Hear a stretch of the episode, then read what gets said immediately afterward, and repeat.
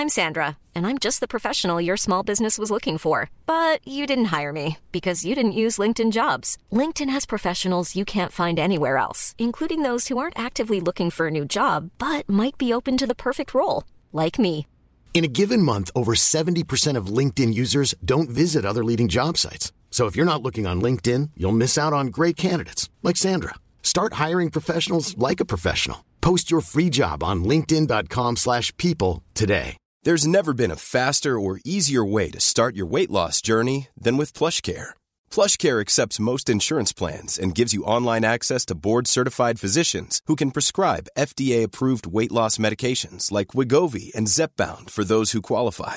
Take charge of your health and speak with a board-certified physician about a weight loss plan that's right for you. Get started today at plushcare.com slash weight loss. That's plushcare.com slash weight loss. plushcare.com slash weight loss.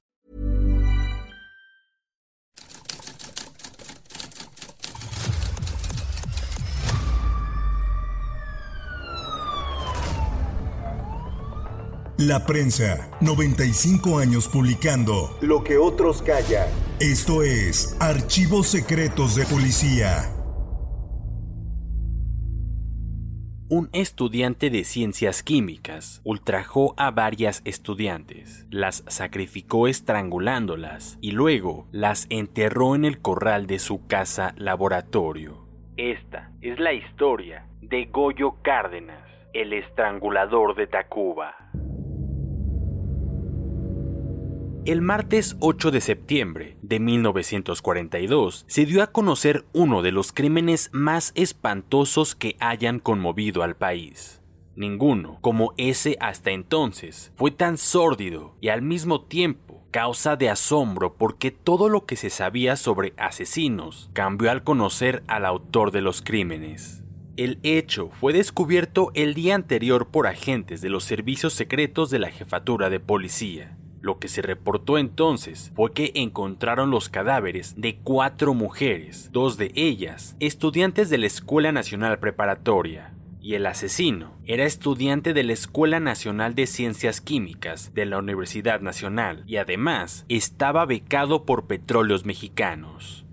El descubrimiento macabro se realizó el 7 de septiembre de 1942 en la casa número 20 de la calle del Mar del Norte ante el estupor y la indignación de periodistas, policías, bomberos e investigadores. El domicilio, que también lo ocupaba como laboratorio, era del estudiante Gregorio Cárdenas Hernández.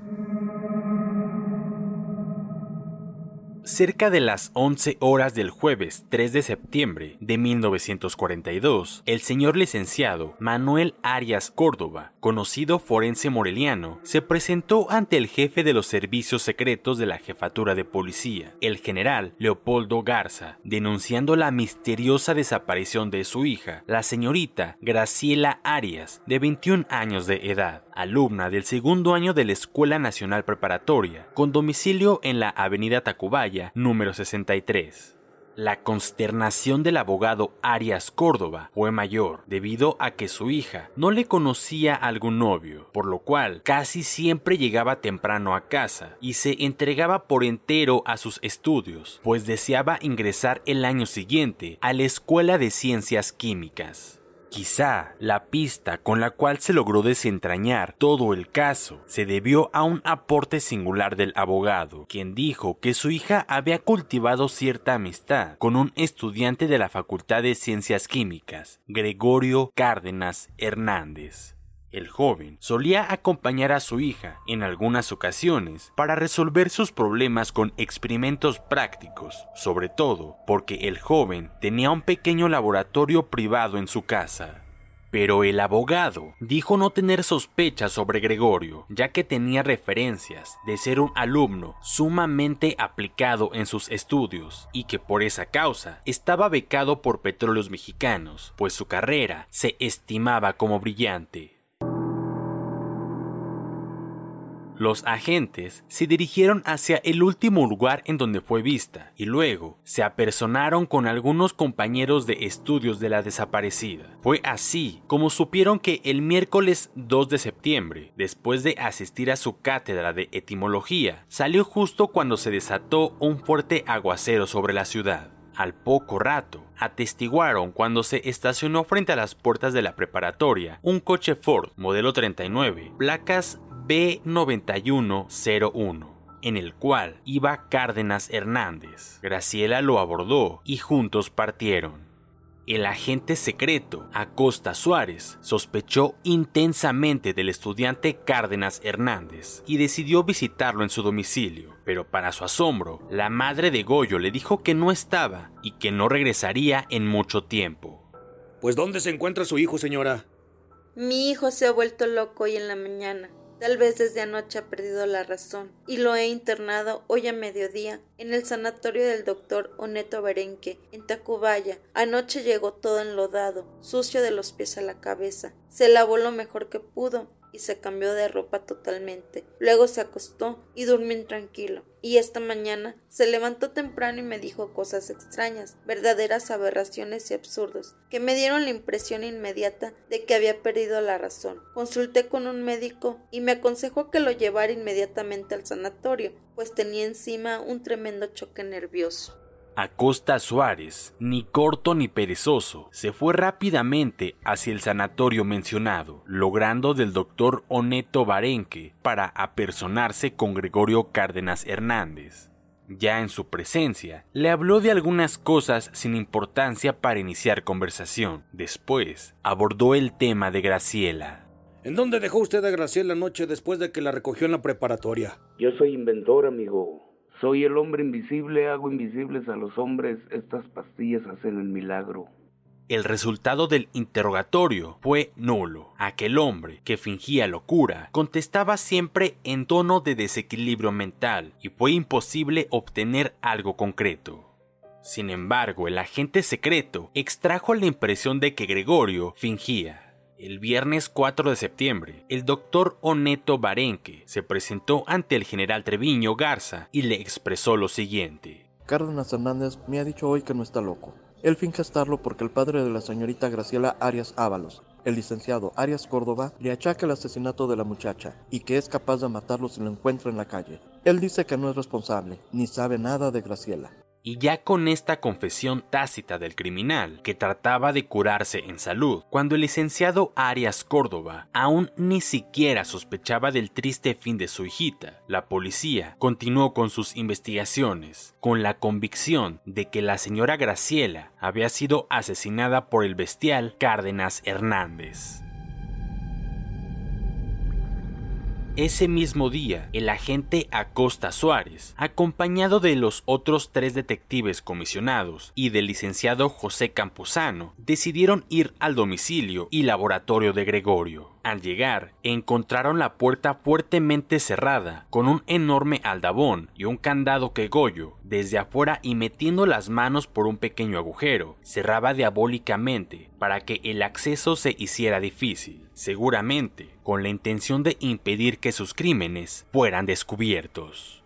Ante aquella circunstancia y sin llevar las llaves del candado, el licenciado Camposano, decidido a todo, rompió uno de los cristales de la ventana de la casa y por ahí pudieron ingresar. En tanto, el padre de la desaparecida Graciela quedó afuera, en el coche que los condujo al lugar de las investigaciones. Los visitantes hicieron una minuciosa inspección ocular por todas las habitaciones, tres piezas obscuras y sucias. Una de ellas servía de laboratorio, otra tenía infinidad de objetos y ropas regadas sobre el suelo, y la última, que daba a la calle, era utilizada a modo de recámara, pues en uno de sus rincones existía un sucio camastro con un colchón asqueroso y varias sábanas que alguna vez quizá fueron blancas. La colcha y una toalla, todas sucias de lodo, se encontraban en el suelo, pues seguramente se había limpiado manos y rostro con ellas después de consumar su último crimen. Encima de una mesilla de madera que había en la última habitación, el licenciado Campuzano encontró un espejito y un pañuelo de mujer que él creyó reconocer como de la propiedad de Graciela, pero no estaba seguro de ello. Salió a llamar al licenciado Arias Córdoba, quien ante la presencia de aquellos objetos, seguramente sintiendo la corazonada de padre, exclamó airadamente No puede ser, ya la asesinó este desgraciado. ¿Cómo pudo pasar esto? No pudieron hacer nada más aquel día. El licenciado Campuzano y el abogado Arias se retiraron con una extraña sensación, como de haber encontrado una respuesta a una pregunta aún no formulada, pero tácitamente explícita.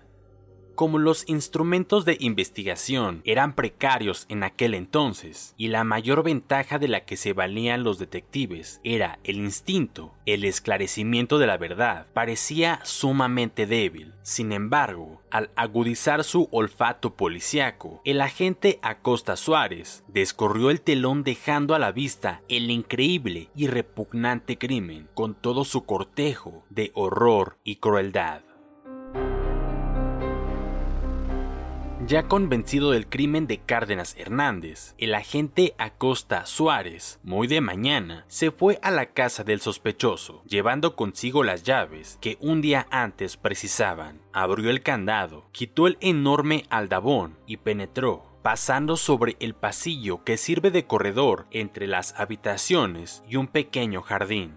Ahí, sobre casi toda su extensión, había plantas diversas, entre otras, largas cañas, algunos lirios y enredaderas de geranios que comenzaban a elevarse sobre la barda de ladrillos que circunda al jardincito. Aquel hombre pasó largas horas escudriñando en los más escondidos rincones de la casa, pero al cabo de las horas salió cabizbajo y con desesperación, plenamente descorazonado, sin encontrar lo que buscaba. Pero justo cuando iba a cruzar el umbral, sintió como algo lo iluminó cuando retornaba a la calle con el hato de su desesperación a cuestas. Al pasar por el jardín, echó un vistazo sobre la tierra húmeda. Su vista se posó en un sitio determinado, como cuando sin mirar se ve hacia la mitad de aquel lugar. Le pareció peculiar ver que enormes verdes moscas pululaban molestamente sobre el lodazal. Se dirigió hacia allá y con el palo de una escoba rascó un poco. A sus pies sintió la tierra floja, muy fina, como si hubiera sido removida recientemente. Sus sospechas aumentaron y siguió adelante. Entonces, con aquel palo que había tomado del basurero, removió la tierra.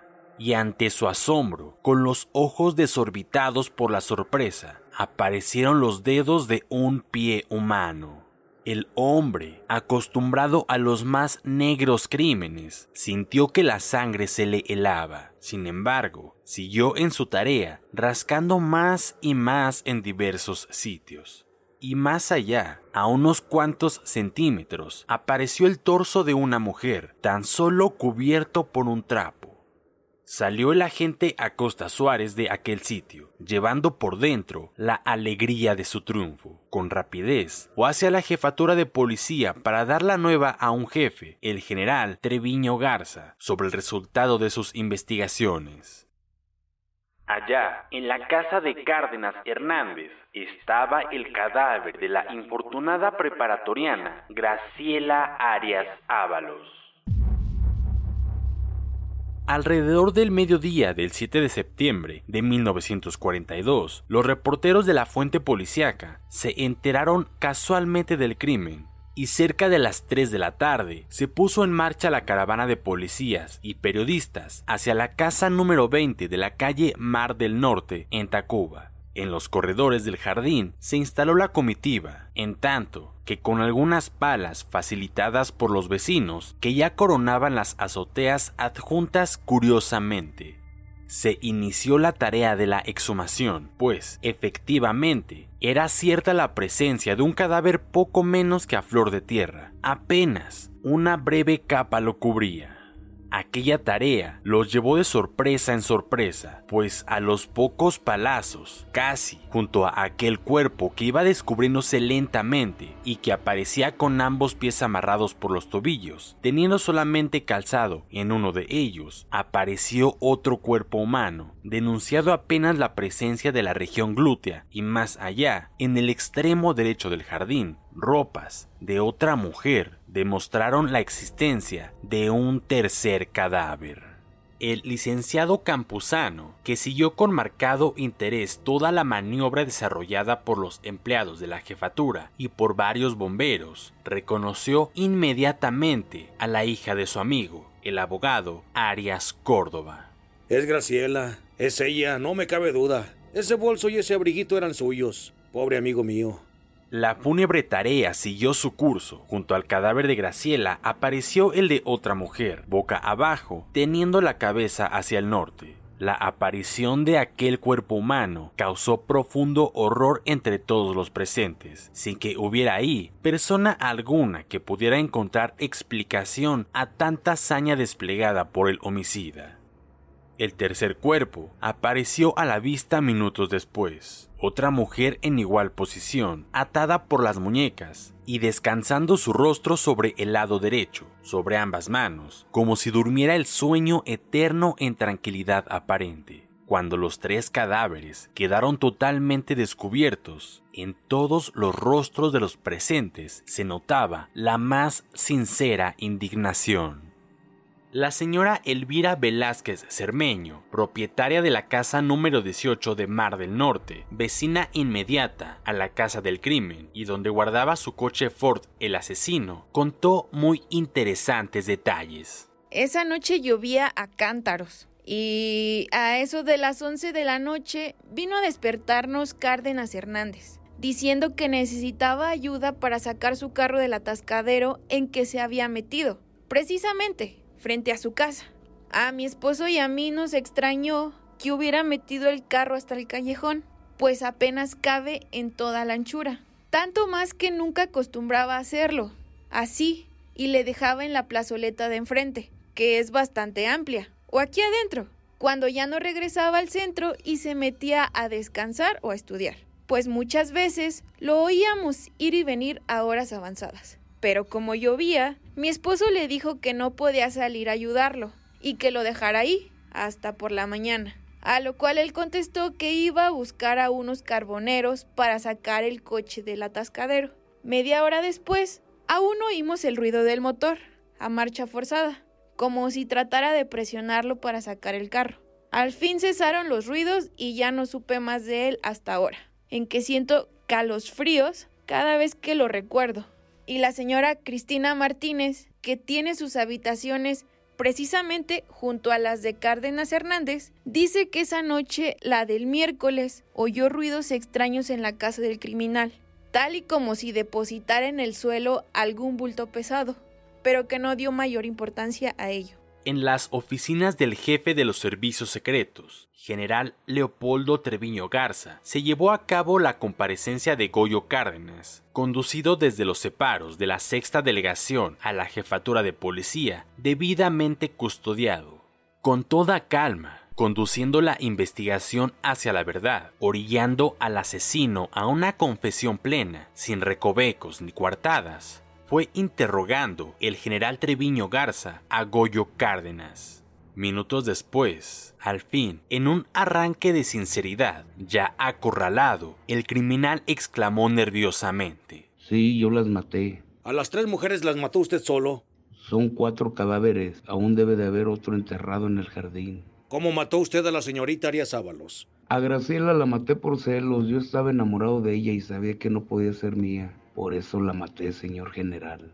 ¿En dónde y cómo le dio usted muerte? Fue a las puertas de su casa donde la estrangulé, donde la ahogué en un rapto de ira. Cuando ella me negó un beso, una caricia de amor, ahí mismo le di muerte, sin darle tiempo a que lanzara un grito, una queja, una voz de auxilio. Después le ultraje y llevé el cuerpo ya inerte hasta mi casa.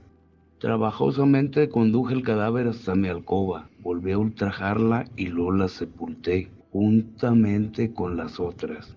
¿Y las otras tres? ¿Cómo las mató? ¿Quiénes eran ellas? No lo sé. Eran mujeres del arroyo, a quienes subía en mi coche, llevándolas en diversas calles. A todas las llevé a mi casa. Tuve intimidades con ellas y luego las maté, estrangulándolas con cintas que luego me servían de ligaduras.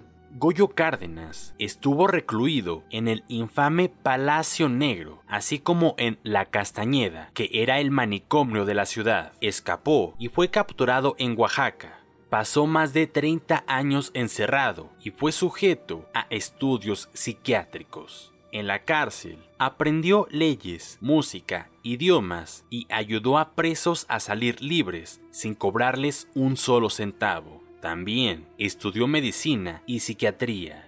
Goyo Cárdenas quedó libre el 7 de septiembre de 1976, precisamente al cumplirse 34 años de las exhumaciones de los cuatro cadáveres en su casa de Tacuba. Cuentan que se casó, tuvo hijos como cualquier persona normal y vivió de manera ejemplar desde entonces y hasta su muerte. No volvió a ser noticia policíaca pero su nombre quedó registrado como parte de una de las historias más impactantes en los anales de la criminalística en México. Puedes escuchar este y otros podcasts OM en Apple Podcast, Spotify, Google Podcast, Acast, Deezer, Amazon Music y seguir la conversación en la cuenta de Twitter arroba podcastom o al correo podcast arroba om.com.mx. Esta es una producción de la prensa y el Sol de San Luis para Organización Editorial Mexicana.